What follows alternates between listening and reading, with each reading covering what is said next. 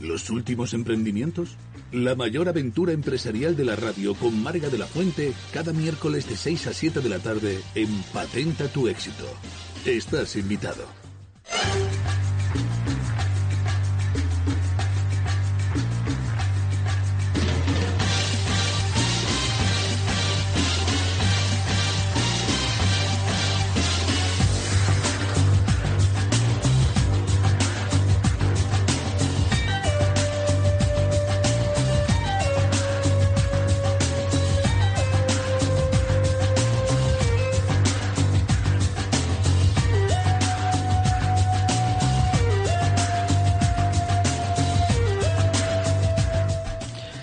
Hola, buenas tardes, queridos oyentes. Soy Marga de la Fuente y os doy la bienvenida, como cada miércoles, a esta fascinante aventura del mundo de los negocios, los emprendimientos que viviréis aquí, como cada tarde, en Patenta tu éxito.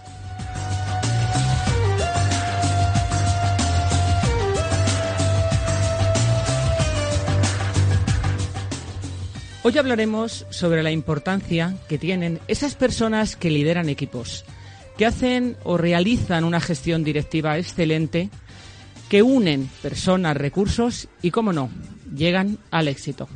Super CEOs, cómo liderar con éxito para todos, para los que viven con ellos, trabajan con ellos y para ellos mismos.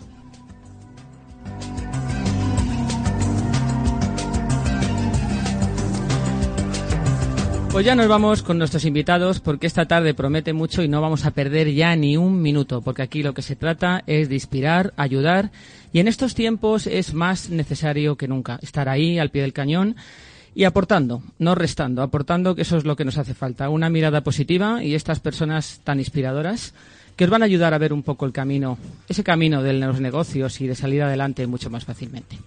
Por pues vamos a saludar ya a nuestros invitados. Tenemos a Paloma Ortiz, ella es CEO del grupo de RV Fitolab. Buenas tardes, Paloma. Buenas tardes, Marga. Muchas gracias por haberme invitado y es un enorme placer compartir esta experiencia con vosotros. Pues muchas gracias a ti por estar con nosotros y, por supuesto, bienvenida aquí a Patenta tu éxito. Gracias. Nos acompaña también Juan José Marco. Él es director general de British American Tobacco Iberia. Buenas tardes, Juan José. Hola, buenas tardes. ¿Cómo estás? Pues muchas gracias, muy bien y te agradezco muchísimo que nos hayas dedicado un, ratito esta tarde. Un placer estar aquí.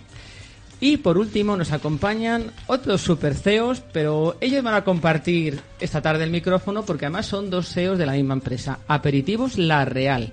Alberto Corazón y Rubén del Pozo. Buenas tardes. Hola, buenas, tardes. ¿Cómo estáis? Muchas gracias. Pues muchas gracias por estar aquí y también bienvenidos a Patenta tu éxito. Muchas gracias. Gracias.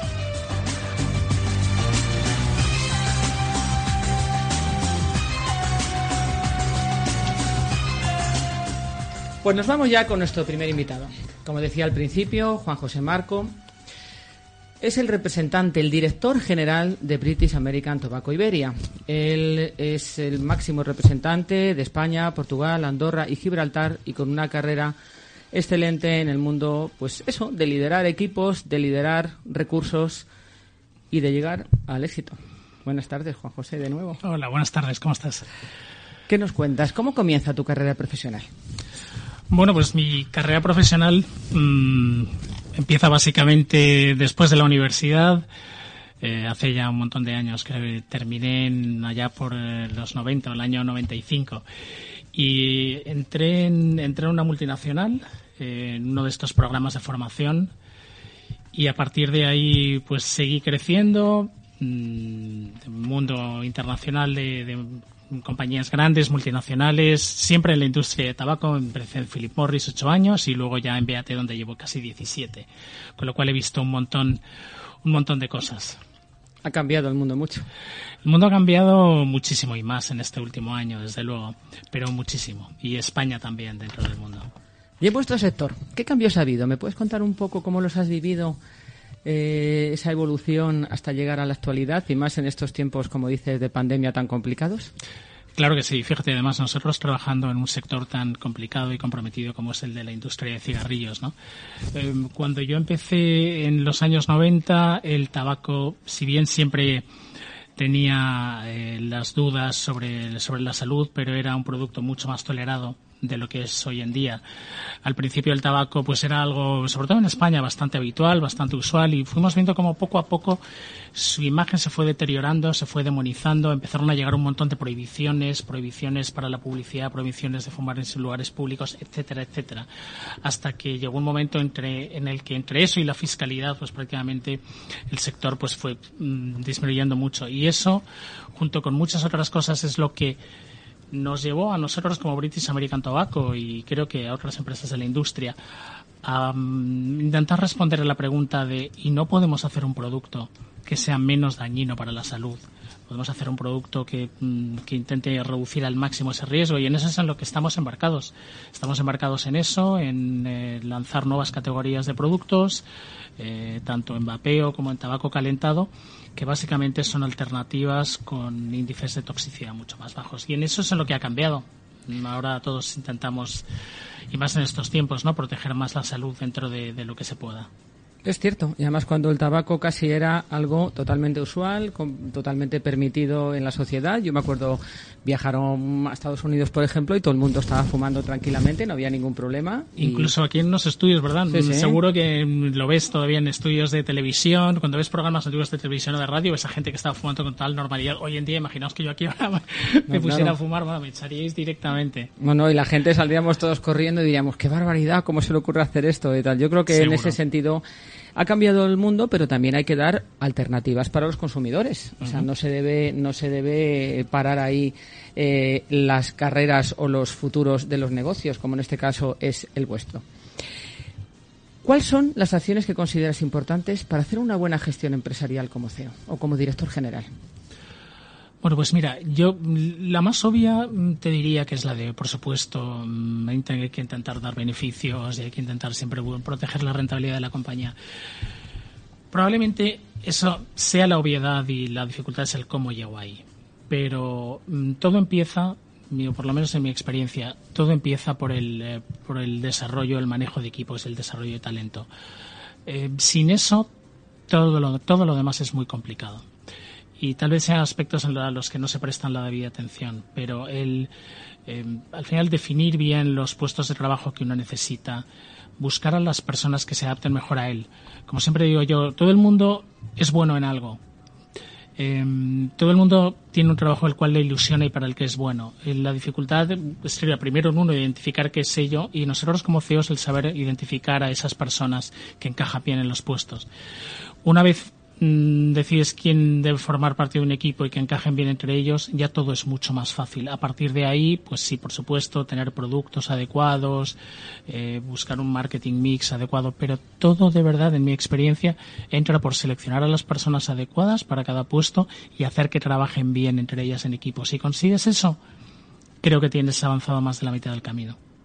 Sí, y además es un buen mensaje, ¿no? Para todos los que nos están oyendo y que muchos de ellos ahora, pues, están han perdido sus puestos de trabajo, están en situaciones complicadas y tienen un poco que reinventarse, ¿no? El mensaje yo creo que es decir, todo el mundo valemos para algo, podemos tener una buena oportunidad y quizá la labor de un director general como tú, un buen director general como tú lo eres y lo demuestras, porque además tengo que decir que habéis sido por, eh, por 11 años consecutivos nombrados eh, el top employer en España, es decir, los mejores empleadores a nivel europeo y global. ¿Es así?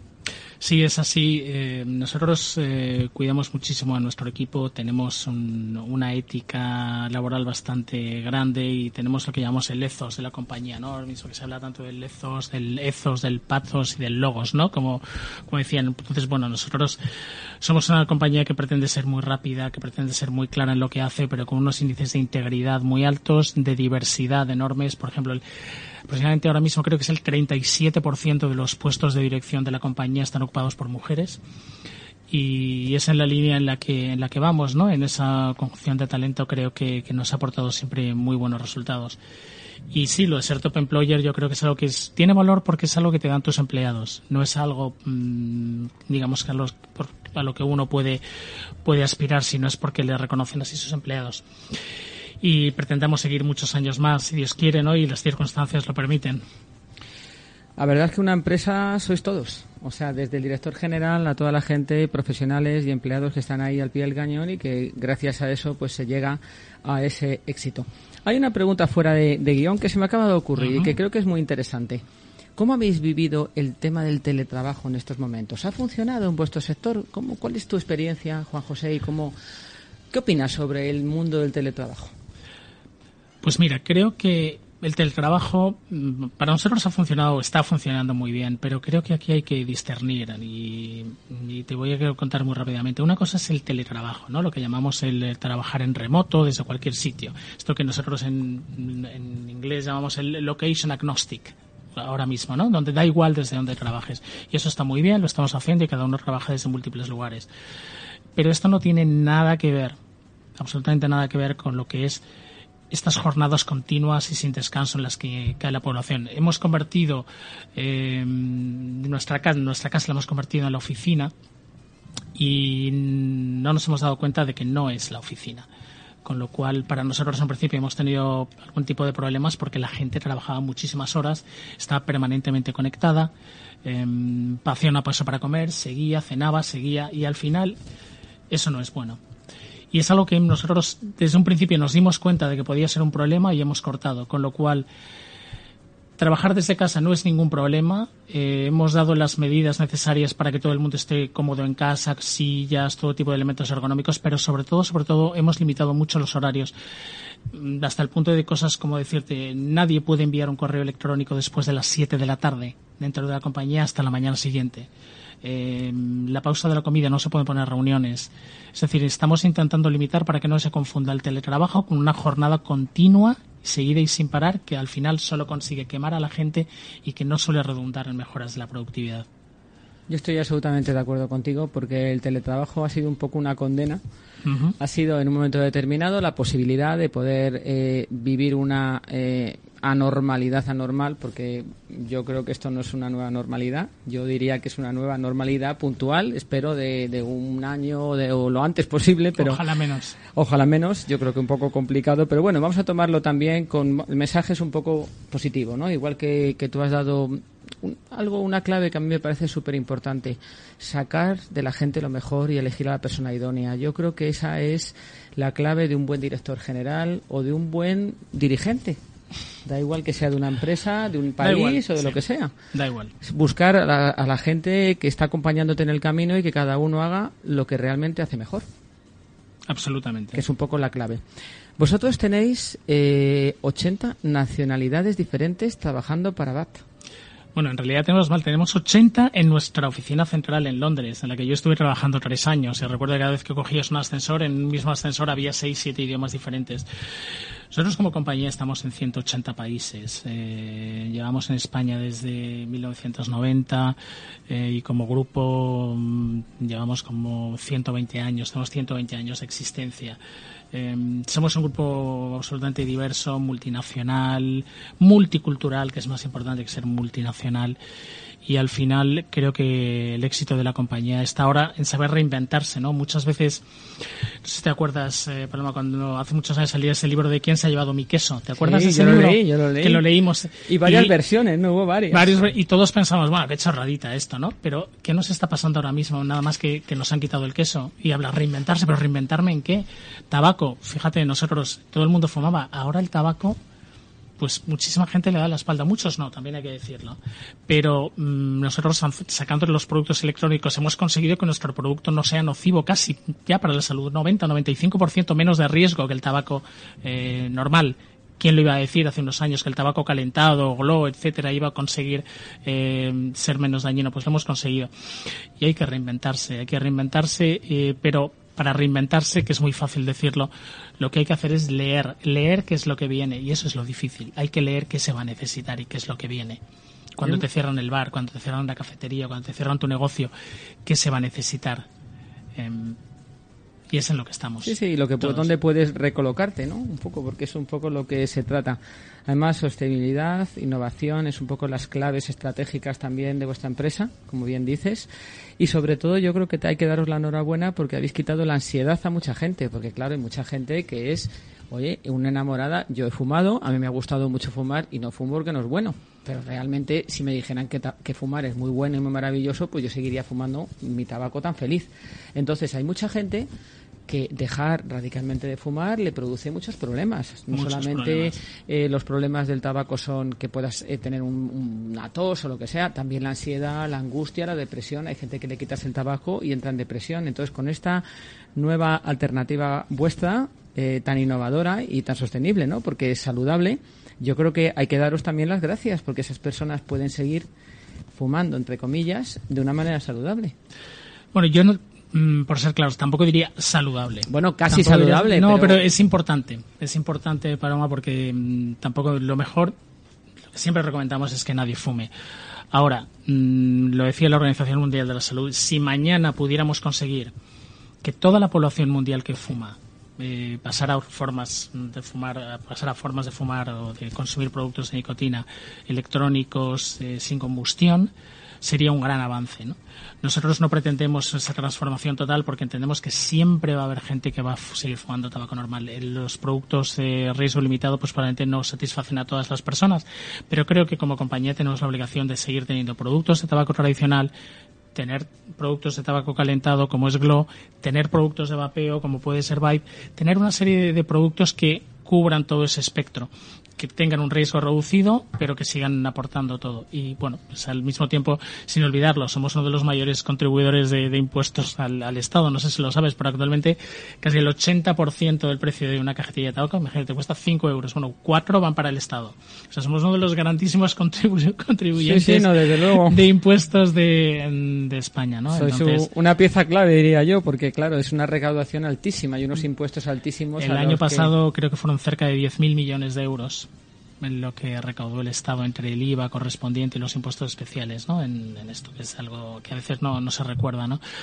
Entonces, bueno, eh, estamos en esta línea, la verdad es que muy comprometidos con que, con que la situación vaya mejorando, nosotros contribuir en la medida de lo posible a tener mayores productos de riesgo reducido. Sé que hay gente a la que esto le pueda generar dudas. A mí, en un principio, yo también es, mm, lo miro con mucha atención, pero bueno, es así y, hay que seguir en esa línea y sobre todo y luego cuidando a la gente, cuidando a la organización que es un poco el mensaje que también quería transmitir, ¿no? creo que todos los directores generales tenemos la obligación de, en estos momentos especialmente, cuidar a la gente, cuidar los equipos, cuidar a las familias que están trabajando en su casa, que están trabajando donde pueden, con horarios muy largos. Esto va a pasar y va a pasar ya pronto. Acaban de anunciar la, llegada de una vacuna y en breve va a estar.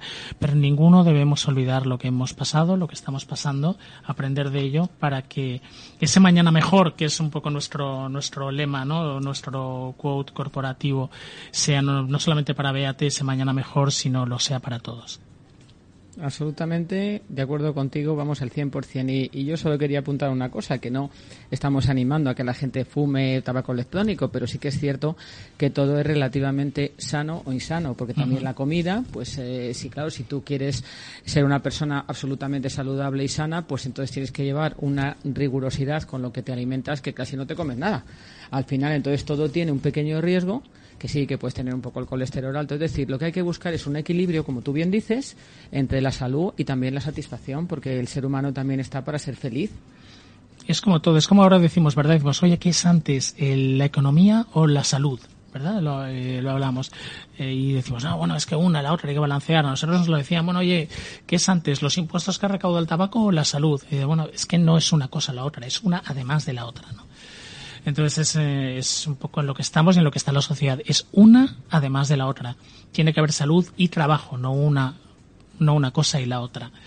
Con tabaco tiene que haber las dos cosas, un riesgo reducido, pero al mismo tiempo hay que proteger la recaudación del Estado y además pues hay que hay que darse a los clientes un producto que demandan porque si no la experiencia lo que dice es que lo van a buscar por otro lado van a encontrar otras maneras peores contrabando ilícito etcétera para para llegar a ello entonces no se le pueden poner puertas al campo siempre vamos, ya te digo, no puedo estar más fan de lo que dices totalmente porque es la realidad. O sea, tú como con tu experiencia y como ves eh, la, la, realidad que nos rodea es así. Es así. Buscar un equilibrio entre la salud y la economía eh, también se muere de hambre. No solo se muere de, pandemia ni se muere de COVID, también que la gente al final no tenga para comer y esté pasando realmente necesidad, como ya está ocurriendo, también es muy duro. ¿no? Entonces yo creo que hay que buscar ese equilibrio e intentar, pues entre todos, llegar, llegar a él.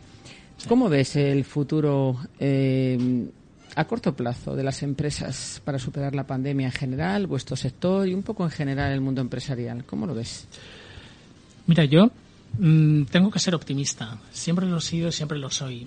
Em, creo que, como se ha dicho en muchas ocasiones, em, esta, esta crisis es distinta a otras crisis anteriores porque obedece a una razón muy específica. En el momento en que desaparezca la causa que lo provoca, todo va a volver a revertir como cuando tienes un atasco y quitas ese elemento que atasca y todo vuelve a fluir. Creo que eso es lo que va a suceder. En España tenemos gente con muchísimo talento, gente que está dispuesta a reconvertirse en lo que sea necesario. Creo que también de este ejercicio va a haber, como de este ejercicio, de esta experiencia tan terrible que hemos pasado, va a haber unos muy buenos aprendizajes y que van a conseguir que las empresas españolas también sean capaces de operar de una manera más eficiente y efectiva. Necesitamos que las administraciones públicas se desarrollen de la misma medida y contribuyan a, hacerlo.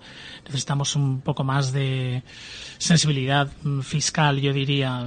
Cuando todos los países, ¿verdad?, de nuestro entorno están bajando impuestos, pues bueno, parece que alguien cree que subirlos es la solución. Está clarísimo que no. Creo que si las administraciones públicas dan el oxígeno necesario a las empresas de este país para que se puedan recomponer y rehacer y levantan un poco el pie fiscal y no suben impuestos tanto, con ese oxígeno que se le dará a las empresas podrán rápidamente rehacerse si por contra el gobierno insistiera en subir impuestos, creo que se equivocaría y nos lo pondría mucho más difícil.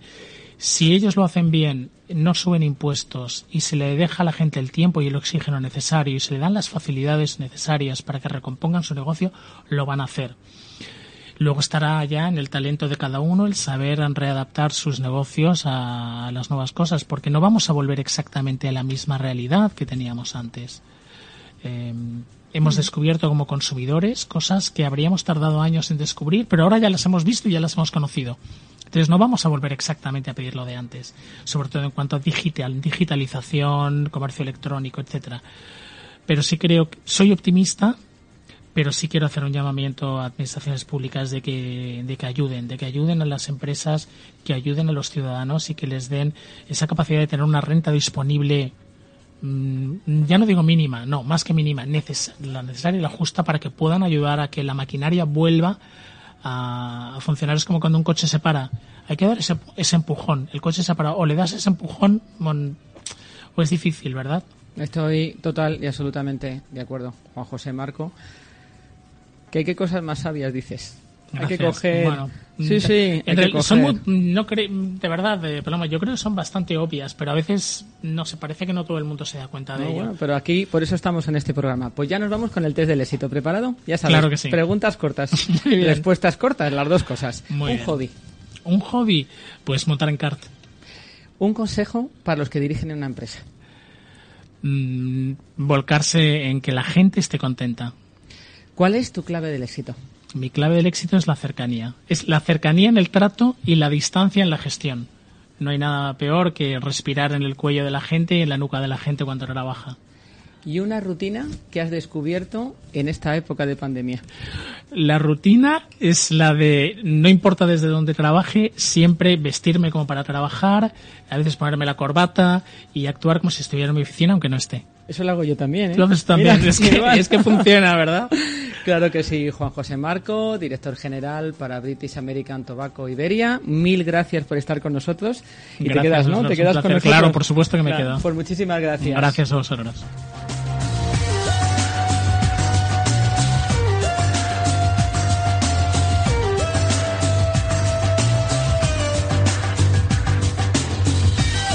Pues nos vamos ya con nuestra segunda invitada y la única mujer junto conmigo que está en esta mesa, ¿eh? porque aquí tenemos gente de mucho peso. Mujeres y hombres, todos juntos llegamos. Eso de separados, nada, ¿eh? Aquí la unión hace la fuerza. Paloma Ortiz. Ella es, como decía al principio, la CEO del grupo DRV Fitolab, una empresa dedicada al cuidado, la belleza. Ella no lo va a contar, pero primero queremos saber cuál es tu trayectoria, Paloma. Cuéntanos un poco sobre ti. Muchas gracias por estar invitada. De verdad que es un enorme placer. No os podéis imaginar la alegría y el orgullo que es para mí. En primer lugar, mi trayectoria es eh, muy plural. Eh, vengo de la docencia. Eh, era profesora universitaria. Comencé mis, mis primeros pasos profesionales como, como, como, becaria de investigación, luego como profesor ayudante, como profesor titular, etc. Y salté, me aburrió, me aburrió enormemente el, el sector público y como debo estar un poco loca eh, y acelerada, necesitaba más marcha. Y empecé a trabajar en, el, en la empresa, en, una, en empresas privadas. Fue un salto mm, trigonométrico. Yo creo que crecí muchísimo y eh, eh, todo el bagaje que tenía, que yo hice el doctorado en Derecho en la Carlos III, todo ese bagaje vi que había un salto cualitativo tan grande y tan diferente eh, lo que vivíamos en la universidad con lo que pasaba en el mundo. Es que no había nada, o sea, no, era, completamente distinto, había una disintonía importantísima. Y yo dije, qué bien, qué, qué alegría, qué, qué, qué, orgullo poder estar y desarrollar desde ese bagaje que me llevo, eh, acoplarme y salir de mi zona cómoda para crecer. Porque esto eh, para mí es un reto, el, el reto de, de, seguir aprendiendo y de seguir creciendo cada día. Es, es, como un, motorcillo que llevo dentro. y pasar un poco de la teoría al mundo real, a la práctica. A la práctica, a la, práctica, ¿no? Eh, que, que es, eh, es, es lo que importa, no la teoría. ¿Cómo llegas al grupo? Bueno, primero, ¿qué es el grupo de RV Fitolab? Cuéntanoslo y cómo llegas a él. Bueno, el grupo de RV Fitolab es, un, es una empresa familiar cuyo objetivo u objeto eh, social eh, define un poco nuestra actividad, consistente en eh, suministrar productos y equipos para el sector de la estética, la belleza, el bienestar, pero también fabricamos. Fabricamos cosmética y fabricamos ceras depilatorias sorprendentemente, a pesar de que existen láseres eh, hoy en día, incluso de diodo, seguimos, se sigue utilizando la cera depilatoria de Pileve, que es una marca mm, muy, muy eh, eh, reconocida y con muchísimo prestigio en muchísimos países. Vendemos en más de 100 países nuestros, nuestros productos y nuestras marcas. Y el grupo eh, lo creó el socio fundador, el presidente de la compañía, que no está físicamente con nosotros, pero sí en alma. Y eh, era un hombre apasionado de la belleza, era un hombre con una cultura mm, vastísima, amplísima, al cual idolatro como, como, como casi un mentor como casi mi mentor. Y yo recuerdo que él me decía, hija mía, si yo no he hecho ninguna, no tengo ninguna carrera universitaria, yo le decía, tiene usted la carrera más importante que le pueden dar en el mundo. Y era una experiencia, ha sido una experiencia y, un, y, un, y un, una forma de aprender y de entender las empresas con una dimensión nueva. Previamente a empezar con Grupo de Rue Fitolab, trabajé en el sector de bienestar, y anteriormente había trabajado en el sector médico. Eh, está todo relacionado ¿no? con, con, la, la, persona, con buscar que el individuo, mujer, hombre, se encuentre bien, se encuentre satisfecho, cumpla sus necesidades básicas, porque yo creo que tanto la salud como el bienestar y la belleza forman parte de nuestro día a día. Eh, y no hablo exclusivamente de estética, hablo de belleza interior y belleza exterior. Está completamente ligado. Y eh, este, esta trayectoria de empezar en, en, sector médico, luego pasar a un sector que era bienestar, mm, desarrollábamos, creábamos y gestionábamos spas y balnearios, y aquel proyecto, bueno, yo recuerdo haber dicho al antiguo CEO de la empresa, hoy te tengo que pagar yo a ti, porque es que disfrutaba eh, como, como, como, si hubiera, como si fuera una niña con un chupa chups. Eh, no podéis imaginar, fue una experiencia bellísima, mm, un sector en el que eh, aprendí muchísimo. El reto era conocer y saber adaptarme a cada tipo de cliente que eran muy diferentes, porque hay personas que deseaban hacer inversiones, otras planteaban eh, cómo su negocio podía funcionar mejor, tipo sector hotelero, o gimnasios que querían implementar un, un, un, negocio commodity y alternativo, ¿no? Para paliar a veces algunos espacios que tenían que no les daban rentabilidad y, querían eh, reubicar y maximizar los negocios, porque en el fondo todas las empresas, todos los CEOs, todos los directores generales intentamos que nuestras empresas sean rentables. Pero yo creo que el objetivo eh, último de, de, las empresas es que, eh, por supuesto, que esa ecuación, como bien decía em, eh, Juan José, me, parece que, que es absolutamente necesario, pero evidentemente hay que pensar y predominan las personas. Y hablo personas de arriba a abajo, de izquierda a derecha. Y, y en todos los sentidos prevalece eh, las que están trabajando hoy en día, las que tenemos en ERTE, las que no tienen trabajo. Y eh, estoy convencida de que en este mundo en el que yo estoy trabajando, que es el sector de, la belleza y también relacionado con la salud, porque los equipos que vendemos eh, para tratamientos eh, ya dejan de ser estéticos y pasan a ser sanitarios. Entonces, está íntimamente ligado. Y manejamos productos sanitarios. Y la verdad es que es apasionante. He aprendido muchísimo y tengo el placer de seguir aprendiendo como una niña cada día de mis empleados. Y con la ilusión, que eso es una ilusión. Ah, la verdad es que es maravilloso. Yo tengo muchísima suerte en la vida. Seguir con esa ilusión, que es lo que te hace todos los días levantarte y continuar. ¿Cómo ha cambiado vuestro sector en estos tiempos de pandemia? Sé, antes, antes Paloma, sé que también eh, fabricáis algunos productos relacionados justamente con las necesidades de esta pandemia. Cuéntanos algo antes de entrar en este cambio. ¿Qué hacéis ahora? ¿Qué productos nuevos habéis introducido en el grupo de RV Fitolab? Pues nosotros ante este reto que suponía eh, la situación de pandemia, que hemos sufrido muchos retos, porque no ha sido el primero, ni el segundo, ni el tercero. Ha, eh, habido acontecimientos en la, en, la, en la empresa que han marcado grandes hitos y de los cuales todos se ha salido con éxito. Eh, os puedo decir que hay una serie de productos que hemos pensado que podían aportar la mejora eh, eh, de la vida, del funcionamiento y de facilitar eh, la higiene en las personas y pensamos, oye, nos ponemos las pilas, reaccionamos rápidamente y vamos a ayudar a que los negocios reabran.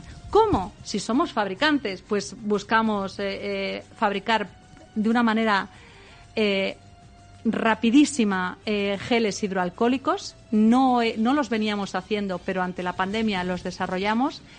Yo me acuerdo que eh, solamente he estado parada una semana. Yo no he estado en casa trabajando. Pero recuerdo que esa semana que estuve buscando alcohol, se, me quedé afónica de hablar eh, con todo el mundo. Me, la garganta, yo decía, tendré COVID, tendré COVID, porque es que no podía ni hablar y estaba malísima, totalmente afónica y la garganta completamente en rojo vivo.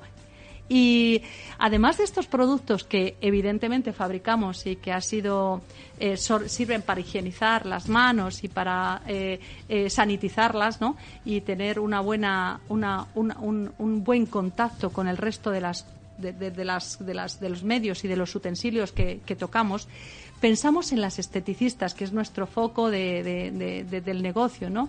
Y en los centros de estética, hacerlos seguros, hacerlos eh, en un entorno saludable. Y aparte de esto, se han traído todo tipo de productos. Hemos traído mascarillas eh, higiénicas, hemos traído mascarillas que cumplen con normativa equivalente FFP2, hemos también teníamos conocimiento, porque en la fábrica todos estos tipos de, de, EPIs eh, ya los veníamos utilizando, porque no dejamos de ser una industria química.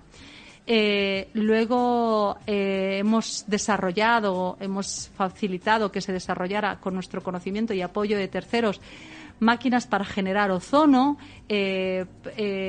productos que existen para desinfectar los pies antes de entrar en los centros, eh, una amalgama de, productos, eh, todos ellos para hacer que un entorno sea seguro. Y especialmente, y debo decirlo, y aquí estoy eh, muy sensibilizada con, con, la situación que estamos viviendo, hacerlos seguros y no demonizar los centros de estética, porque verdaderamente la esteticista es una persona que por el bagaje de su aprendizaje y la cultura que tiene para cuidar la piel, tiene muchísima sensibilidad sobre la higiene y trata de cuidar el entorno y trata de cuidar a las personas y practica sus eh, eh, eh, tratamientos de forma, antes lo hacía segura, ahora lo hace de una forma segurísima. No entiendo cómo el gobierno acaba de promulgar hace apenas 20 días una norma en la que cierran todos los establecimientos de estética de Cataluña, por poner un ejemplo. Eh, esto eh, es una aberración cuando realmente la, persona que te, está realizando un tratamiento eh, practica el, el, uno más uno, es decir, yo hay un profesional, una persona y además esta, esta esteticista, este profesional, tiene sus manos higienizadas, su mascarilla completamente eh, cumpliendo con normativa, higieniza el, centro, lo desinfecta, eh, tiene un culto a, cuidar, que es que es como si decimos que, que, nuestra madre no nos prepare comida, por Dios, que se nos ha, que se nos ha ido la, la, la, la cabeza ya con tanto COVID. Y además que esto económicamente es un desastre, porque ya si las industrias en muchos sectores están absolutamente hundidas, si además añadimos una y otra y otra, pues eh, volvemos un poco a lo que hemos hablado con Juan José, que es un desastre. O sea, que el gobierno tiene que apoyar a las empresas y tiene que, como tú dices, no crear esas sensaciones de horror, de miedo, no vayas a tal sitio. Se puede hacer, porque además es un sector, como tú dices, que es casi hospitalario, que tiene una higiene, una limpieza y una, unos cuidados, digamos, extremos. Paloma, ¿cómo ves tú el futuro en el sector tuyo? Pues eh, yo creo que es muy esperanzador porque eh, la esteticista y los centros de estética suelen, eh, suelen estar muy vinculados a un factor que produce placer que, y es la emoción y gestiona emociones. Igual que antes decíamos que el tabaco produce una sensación de bienestar y que a veces pues esto a las personas nos engancha, eh, a todos nos gusta eh, encontrarnos bien, sentirnos bien y que alguien nos toque. Es, pero no nos toque porque estamos enfermos, cuando, como cuando vamos al dentista, sino que nos toque y nos haga un masaje corporal o nos haga un tratamiento facial o un tratamiento corporal para encontrarnos mejor con nosotros mismos. Al final, la vida se trata de ser felices y hay que encontrar ese, ese lema en cada paso que damos en nuestra vida. Y estas señoras son gestoras de felicidad. Entonces, el, el, sector yo no le veo en declive ni lo veo eh, en peligro. Lo veo pues en una actitud que tiene que, que, tener, que es la lógica, que es la de resiliencia y seguir luchando y que creo y estoy convencida que la resistencia y aguantar en estos tiempos es el éxito. Sí, es, una carrera de fondo. Es una carrera de es fondo. una carrera de fondo, no es un sprint, es una carrera de fondo. Así es. Hay que estar ahí, la, la, insistencia, la perseverancia y el aguantar también, mientras que se pueda, claro. Pero efectivamente, estoy de acuerdo, es una carrera de fondo y eso es lo que tenemos que transmitir a nuestros oyentes, a nuestros amigos, a las otras empresas, que hay que salir juntos y ahí aguantar. Exacto. Y no quedarnos por el camino.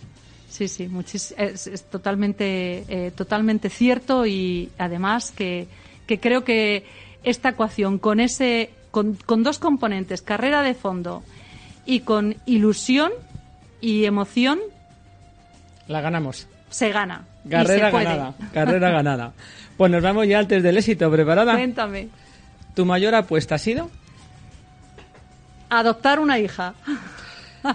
Un consejo para los empleados o para los empleados de otros y un consejo para un directivo. para los empleados, eh, un consejo para ellos es difícil, porque son ellos los que constantemente me están dando consejos a mí. Hay que escucharles.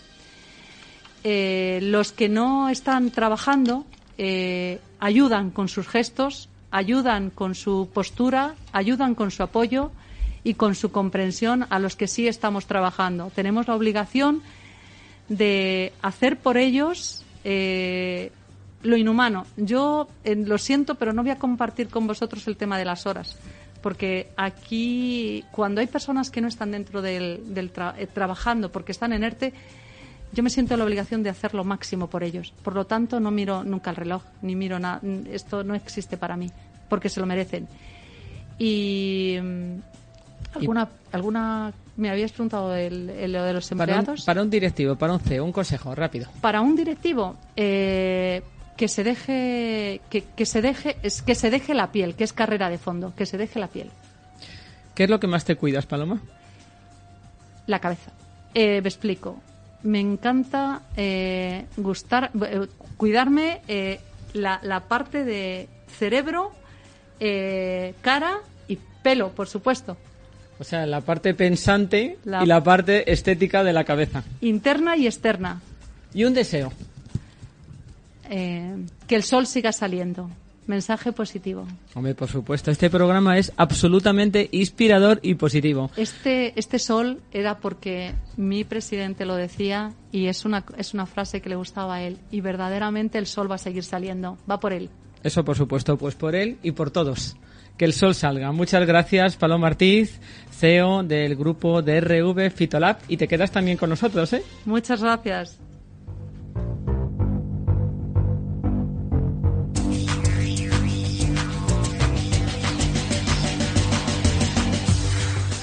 Pues ahora nos vamos con nuestros últimos super CEOs que cierran el programa. Ellos, bueno, yo tengo que decir que soy fan total de Aperitivos La Real, que un día yo no sé qué me va a pasar, me van a tener que llevar a urgencias porque son deliciosos. Vosotros habéis convertido el aperitivo en un lujo, en algo absolutamente delicioso. Alberto Corazón y Rubén del Pozo, que son estos, los creadores y fundadores de estos maravillosos aperitivos. Pues buenas tardes de nuevo. Buenas tardes. Y ya, bájaros si queréis la mascarilla, porque estamos haciendo un protocolo en el estudio que aquí los que están presentes lo pueden decir. ¿eh? Estamos teniendo un cuidado extremo porque todos aquí estén muy saludables, como dice Paloma y como dice Juan José, que aquí no pasa nadie nada. ¿Cómo comienza, Alberto, por ejemplo, tú? ¿Cómo comienza vuestra carrera profesional y cómo iniciáis Aperitivos La Real? Casi una, mm, una, situación es consecuencia de la otra. Nosotros, y a mí me gusta decir, bueno, y a mi socio lo ven también, que somos tenderos. ¿eh? Es decir, eh, parece, no sé, como una palabra un poquito denostada, pero es la consecuencia de ser tenderos y a su vez, eh, bueno, pues que nos surgió una oportunidad y hemos ido creciendo como empresarios a la vez que nuestra propia empresa, que no mismo ser un tendero de una tienda que un tendero de varias tiendas y ese crecer es como, no sé, como que es padre joven, va educándose a la vez que va educando a sus propios hijos. Pues aquí, en el tema de la empresa, ha sido igual. Nosotros somos tenderos, éramos tenderos, seguimos siendo tenderos, pero con una serie de puntos de venta repartidos. Y el crecimiento de la empresa, insisto, es el que nos ha, lógicamente, impulsado a formarnos más en concreto, eh, a tener un poco más de, de bueno, de, de, formación, si quieres, académica, ah, pero siempre buscando la aplicación a la empresa y eh, no sé si ahí te contesto a las dos preguntas de golpe. Pues la verdad que sí, porque además eh, ese tendero está genial y sobre todo cuando se venden unos productos tan ricos. Eso es lo primero, ¿no? Pero ¿cómo se os ocurre? Y esto ya Rubén, ¿cómo se os ocurre la idea de crear Aperitivos La Real? Bueno, como te dice mi socio Alberto, un día tuvimos, bueno, Alberto venía de otro sector, de un sector del, del regalo, y bueno, mi familia siempre ha tenido, hemos tenido siempre fábrica, hemos sido fabricante de patatas fritas de frutos secos y nos surgió la oportunidad nos ofrecieron hacer una experiencia en, el corte inglés, en las tiendas del corte inglés, y bueno, la experiencia. Nosotros los objetivos que teníamos eran cortitos, ¿eh? Nosotros somos de objetivos cortitos, porque esto es como una carrera de fondo, ¿no? O sea, si vas descansado, pues cuando llega al final te encuentras con más ganas y tiras para adelante. Entonces, bueno, como te dice Alberto, hemos ido aprendiendo con el tiempo, nos hemos ido formando pero hicimos cortito, vamos a hacer dos, tres, cuatro, cinco tiendas a ver qué pasa esto. Eh, las cuatro se convirtieron en 15, en 20 y cuando nos dimos cuenta, bueno, jascamos 60 tiendas. 60 puntos de venta. 60 puntos de venta, pero siempre, quiero decir, son muchos. Bueno, yo creo que son los adecuados para como nosotros somos. Quiero decir, no podíamos tener 200, eh, pero no no sé, yo es que el mundo del negocio lo veo como en la vida, o sea, las cosas cambian todos los días, la innovación es, es todos los días, aunque sea, la innovación no es cambiar todo. A veces un cambiar nada más un punto de luz ya estás innovando. Nos queremos mucho cuando hablan de innovación, que hay que ir a, cambiarlo todo, la vuelta al... No, no, y a veces que con detalles muy pequeñitos, pues, pues se hace. Y esa fue la verdad, la manera que empezamos, eh, que llevamos trabajando 10 años juntos y que la verdad es que es un placer, eh.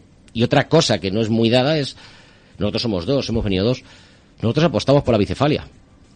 Somos completamente distintos, pero con respeto y con cariño, pues siempre llegas a, un entendimiento mayor porque hay dos puntos de vista bastante diferentes, bastante diferentes. A mí eso me parece, mm, vamos, sorprendente y estupendo y maravilloso. La unión hace la fuerza y los puntos de vista, si son lineales, si son iguales, no aportas. Claro, tiene que haber siempre un contraste, ¿no? Y esa eh, buena discusión, no una mala discusión, sino ver las cosas de una manera, llegar a un punto que en vuestro caso, desde luego, eh, está claro, ha sido de un rotundo éxito y aquí la unión hace el éxito seguro, ya no la fuerza, sino el éxito. ¿Cómo dais, eh, Alberto, esa vuelta de tuerca? Es decir, todos los eh, productos que tenéis en Aperitivos La Real son exquisitos, de una calidad extraordinaria. ¿Dónde los encontráis? ¿Son productos nacionales? Contadnos a nuestra audiencia y a mí, que me interesa mucho.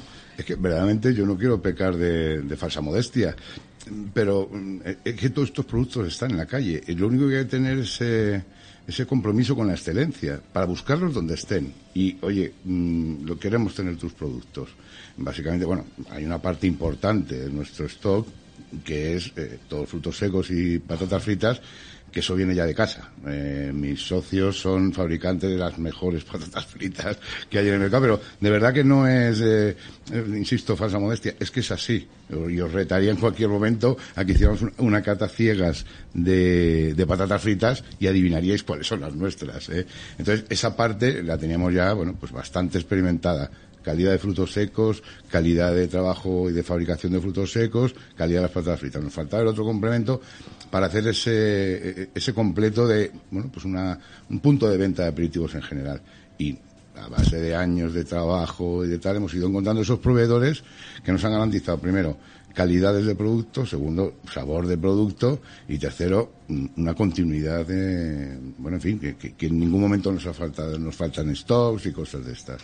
Ni siquiera en estos momentos de pandemia que habéis seguido vendiendo. Sí, sí, hemos No habéis parado en ningún momento. Bueno, en algún momento tuvimos unas dificultades cuando cerraron, tuvimos dificultades y como habláis aquí también tuvimos, o sea, todo el mundo tiene su, su penitencia y su luto, ¿eh? o sea, aquí no somos valientes eh, y tuvimos nuestro luto, pero luego vimos, oye, esto hay que tirar y hay que seguir tirando y seguimos tirando, seguimos tirando y para nosotros el COVID está aquí, pero como ya vimos en el COVID, pues, esto lo malo es que te cambien el tablero todos los días pero al final tienes que hacer al tablero, porque es el que es.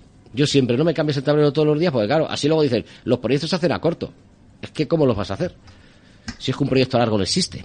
Proyectos a cuatro o cinco años ya no existen. No, existen porque te están cambiando el tablero de ajedrez todos los días. Entonces es complicado. sí, es un poco cortoplacista. Eh, tienes que ir un poco sobre la marcha. Tienes tu momento Yo creo que todos los que tenemos empresas o dirigimos negocios o tal es un poco vivir a ver qué pasa. momento de luto, lloras y luego para adelante. Y cómo ha sido toda la vida. Eso es además genial y esa es la esencia de este programa, que hay que seguir adelante y que vamos a llegar y vamos a conseguir eh, pasar este, este momento y además incluso pues encontrar modelos de negocio que van a funcionar, que van a ser un poco distintos, que van a ser un poco diferentes. Tenéis 280 referencias de productos, que es una barbaridad. ¿Cuál es vuestro producto estrella? ¿Quién me lo contesta? Pues yo mismo, y ya te lo he contestado, las patatas fritas. las patatas fritas. Claro, claro. Eh, quiero decir, eh, por supuesto, por su calidad, pero es que además, como única referencia, es lo que más vendemos. ¿Ah, sí? sí, sí. ¿Es lo que más vendéis las patatas? Es nuestra tarjeta de presentación. Si tú vas a una tienda nuestra, el espacio que dedicamos a las patatas fritas es muy importante. Porque es que es, es que es, es que es nuestra esencia. Digamos es que ahí hemos nacido. Claro. Sí, sí, pero bueno, es que hay cosas Lo que pasa es que exquisitas, ¿eh? Yo de verdad que animo Sí, sí. que no os conozca. Vamos, teníais que haber traído una pequeña bandejita No, no, tendré, para habernos tendré. dado algo, La porque vamos. sabéis muchas veces, en caso del herrero, cuchillo de palo, nos ha pasado otras veces. No, no, y- pero y te digo, dicho, ¿eh? "Pa- no, pásate y cógelo. por-". No, no, pues no podemos, ya. No era como antes, cuando éramos tenderos, cogíamos nuestra bolsita y salíamos por la puerta. Sí, sí. Ya no somos, quiero decir, somos tenderos, pero estamos arriba y ya no nos dejan. Pues hay que volver otra vez, ¿eh? Hay que volver otra vez. Bueno, yo te voy a decir una cosa. En casa son muy patateros, yo soy más de vinagres. De vinagres. Pero yo, los vinagres vuestros son absolutamente exquisitos. O sea, ya te digo que un día yo de patata no reventaré, pero de vinagre a lo mejor sí. a lo mejor sí. Es nuestra manera de ser también, ¿eh? O sea, nosotros somos así. en la- O sea, la gente no cambia. Perdona, la gente no cambia mucho de. Digo, de la familia aquí. El que es, es así en todo lado. A nosotros nos gusta la excelencia, nos gusta comer bien. No hace falta comer solomillo todos los días, pero cuando toca solomillo, toca solomillo el mejor. Y mañana tocan sardinas, sardinas de las mejores. Eso es lo que intentamos plasmar en nuestro, en nuestro modelo de negocio. Quiero decir, no hace falta todos los días comer anchoas.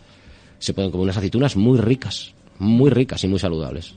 Claro, la excelencia. Bueno, Productos de alta calidad, igual que todos los que estamos aquí, cada uno en su negocio, en su empresa, lo que ofrece es lo mejor que Lo tiene. mejor que puede. Lo mejor que tiene y, lo me- y- y intenta luchar porque sea siempre lo mejor. Yo creo que esa Sí. es la clave. Además, yo quiero descubrirte una parte del éxito.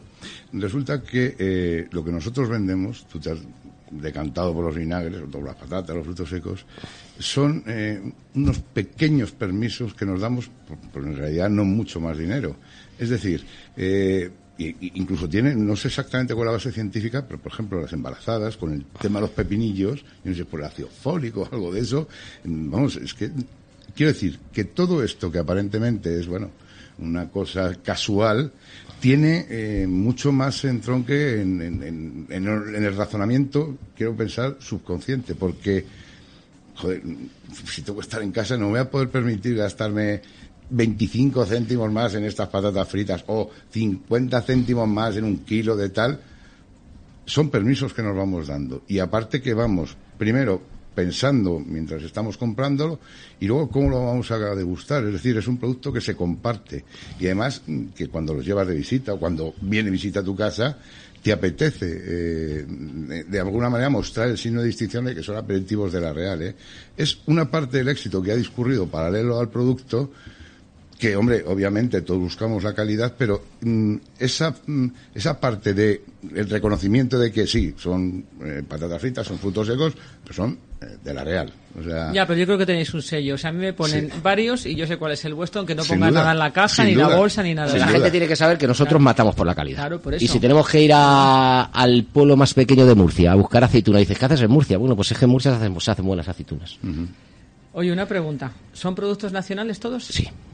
Todo nacional. Bueno, vamos a ver, todo lo, todo lo nacional que puede ser nacional. Vale, exactamente, El sí, cacahuete sí. todos sabemos que es un producto que viene de Sí, China pero y aquí quiero no decir hay. que intentáis eh, obtener vuestros productos de alta Sí, calidad. pero, pero también, lo, vamos a ver, eh, yo soy muy español, pero reconozco cuando hay cosas que son mejores fuera.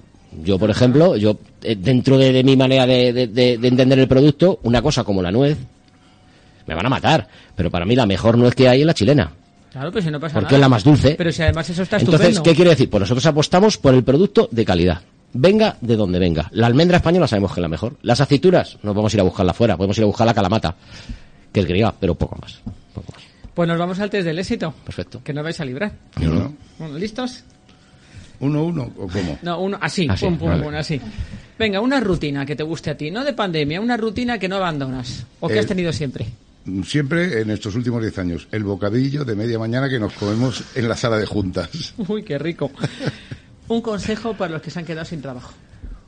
Bueno, ya lo he dicho antes, quiero decir, eh, ten tu momento de ten tu momento de pena y tira para adelante. Eh, muchas veces cuando hablan aquí también dicen CEO, los CEOs somos gente normal, ¿eh? muy normalita, incluso más normales que y bueno, eh, tira para adelante y yo creo que nun- vamos, que tengas tu momento de pena, pero tira para adelante, o sea, no no te quedes atrás. La clave de tu éxito. La clave de mi éxito actual, mis socios. Y la del tuyo. Igual, rodearme de buena gente, mis socios rodearme de buena gente. Oye, además yo después de 25 años de experiencia, encontrar a dos socios tan estupendos como vosotros y que funcionen tan bien, os digo que chapó, ¿eh? Enhorabuena. En Muchas gracias. Enhorabuena. Muchas gracias. Ahora, decidme, ¿cómo veis el futuro? En una palabra, cada uno de vosotros. Mm, perfecto. Optimista. El futuro siempre es futuro. Esperanzador. Siempre, el futuro sí, vamos a estar siempre mejor. Ahora hay, hay otras cosas, antes no había estas pandemias y ahora, y ahora vienen estas pandemias, pero yo creo que esto va para arriba todo. Pues eso es lo que nos vamos a quedar. Vamos para arriba. Vamos a salir de esta. Juntos, vamos a aportar, vamos a hacer que la gente tenga esa visión positiva. Vosotros sois un ejemplo perfecto de que las cosas funcionan, grandes dirigentes y inspiradores también. Y os doy la enhorabuena a todos por lo que lideráis en cada caso y cada negocio y, y apoyarnos todos. Esa es la, nos vamos a quedar con esa conclusión, yo creo, ¿no? Juntos. Totalmente de acuerdo. Vamos a ir para adelante, pero seguro. Muchísimas gracias a todos, de verdad, A un ti, placer gracias tenerlos en el programa y a nuestros oyentes maravillosos que nos siguen cada semana, que están ahí al pie del cañón, que ya nos están mandando mensajes que acabo de ver así de reojillo en redes sociales, dando la enhorabuena a los invitados y al programa. Muchísimas gracias y que tengáis una excelente semana. Cuidaros, pero también disfrutar la vida. Hombre, Que aquí tenemos un ejemplo, ¿no? Que hay que disfrutar también de las cosas, que no todo va a ser si no, esto no tiene sentido. pandemias y... Lo que hay que hacer es disfrutar de todo. Claro. Ya está. Del trabajo, de, pero no disfrejar. Trabajo, hobby, de todo. Hay que disfrutar de todo. cuidado. De familia, de todo. Claro, la familia, los amigos también, que se echan de menos. Y bueno, pues ahí vamos todos juntos. Muchas gracias, hasta la próxima semana y feliz día, feliz semana y más de todo. Feliz fin de semana, aprovecharlo. Gracias. Gracias.